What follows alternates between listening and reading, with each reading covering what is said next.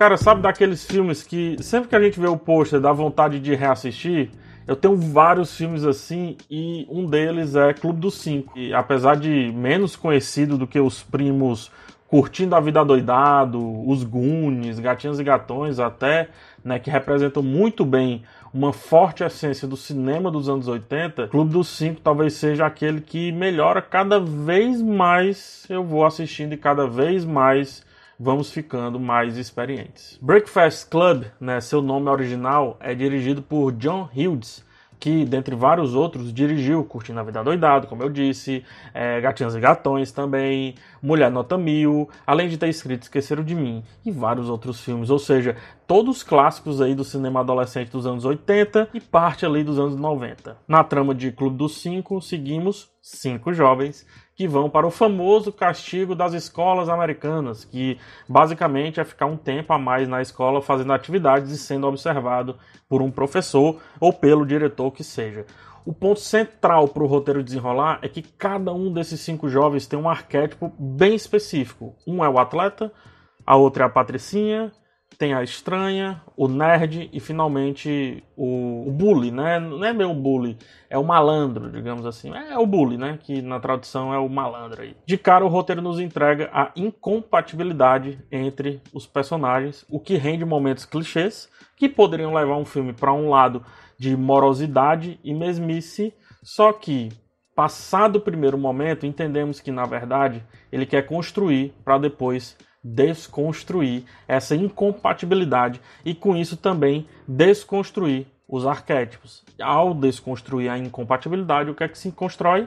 O contrário disso, né? A compatibilidade. Segmentando o protagonismo, o roteiro do John Hughes vai aproximando os personagens tanto pelas diferenças da primeira camada quanto através das semelhanças da segunda camada. Todos são jovens que têm é, certos privilégios e certas dores que são quase todas debatidas ali pelo texto. Talvez o melhor segmento é quando o Andrew, que é o atleta, se mostra para além da sua casca de vencedor e popular. Ele aparenta aí ter problemas com o seu pai, que o quer cada vez mais vencedor, campeão, esse negócio todo, deixando até escapar que talvez não seja isso que ele mesmo deseja.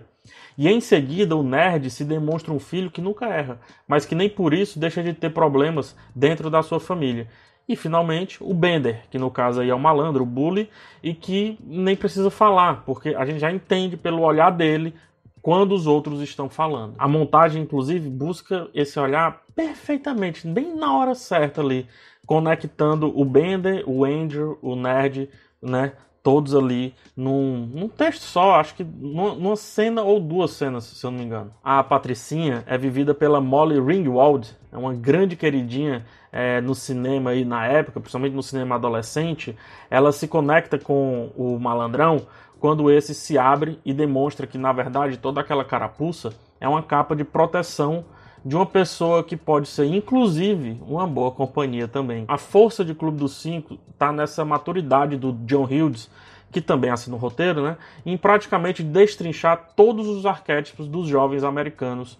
Desconstrução que cresce bastante quando ele volta a usar os mesmos arquétipos, só que nos filmes seguintes, fazendo o Clube dos Cinco ser a peça talvez mais importante para conseguir debater a carreira do diretor, diretor e escritor, na verdade, né? Como um todo. Peguemos aí, por exemplo, o Cameron, de Curtindo a Vida Doidado. É, e vale ressaltar que ambos filmes foram feitos com diferença de apenas um ano. Então o John Hughes estava com a mesma cabeça, mais ou menos. Tendo visto o Clube dos Cinco, é, na primeira frase do Cameron, já podemos, lá do Curtindo a Vida Doidado, a gente já pode associá-lo ao arquétipo do nerd, com pitadas ali do arquétipo do atleta, talvez, por conta da, das posses né, da família do Cameron. E então você tem praticamente o personagem todo pronto em menos de 10 minutos de texto, em 10 minutos de filme também, fazendo entender mais ainda por que é preciso um agente do caos muito eficiente, no caso o protagonista do Curtindo a Vida Doidado, né, o Ferris, para fazer o Cameron se divertir pelo menos um, um, um, dia, uma vez na sua vida. Em Clube dos Cinco, esse agente do caos é o Bender, que faz uma roda de maconha, por exemplo, com a turma e propõe fugas impossíveis daquela detenção. É ele quem dá ritmo ao filme, é ele quem quebra o converseiro, ele quebra o texto e propõe vários momentos de relaxamento, inclusive para nós que estamos assistindo tudo aquilo dali. Afinal, o filme é blocado em três grandes momentos de muito diálogo, diálogos quase intermináveis, separados por dois momentos de movimentação, alguma movimentação. Um é de um videoclipe e outro de uma confusão entre o grupo e os dois tendo como protagonista o Bender. Eu ouso dizer, inclusive, que o Bender e o Ferris Bueller, protagonista lá do Curtindo a Vida Doidado, é o próprio John Hughes dentro daquelas histórias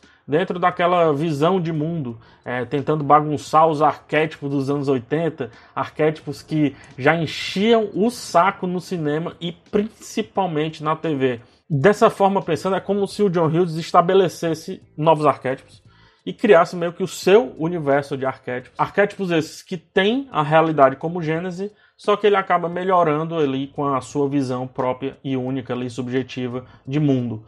O Bender e o Ferris, eles são quase os roteiristas daquela história. Assim como o Hughes é o roteirista de fato, né?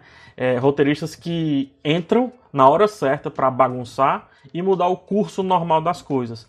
Ou seja, sem eles, sem filme. Assistir Clube dos Cinco com 15 anos é, foi um privilégio que eu consegui perceber só ao depois assistir com 20 anos e depois então com 25, e então com 30, e então ontem.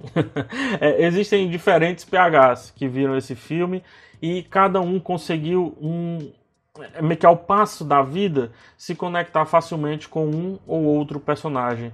Todos precisamos de um pouco de caos, é, todos precisamos de um pouco de disciplina, todos precisamos de um pouco de estranheza ou de vaidade também, e por que não de sermos reconhecidos aí como inteligente, pelo menos vez ou outra. Reter o que cada personagem ali tem de bacana é o maior desafio ao assistir de novo e de novo e de novo o que eu julgo ser o melhor filme da carreira de John Hughes. Isso é discutível, mas para mim eu não gostaria mais de discutir sobre. É, Clube dos Cinco é um presente e só melhora com o tempo, como filme e como experiência.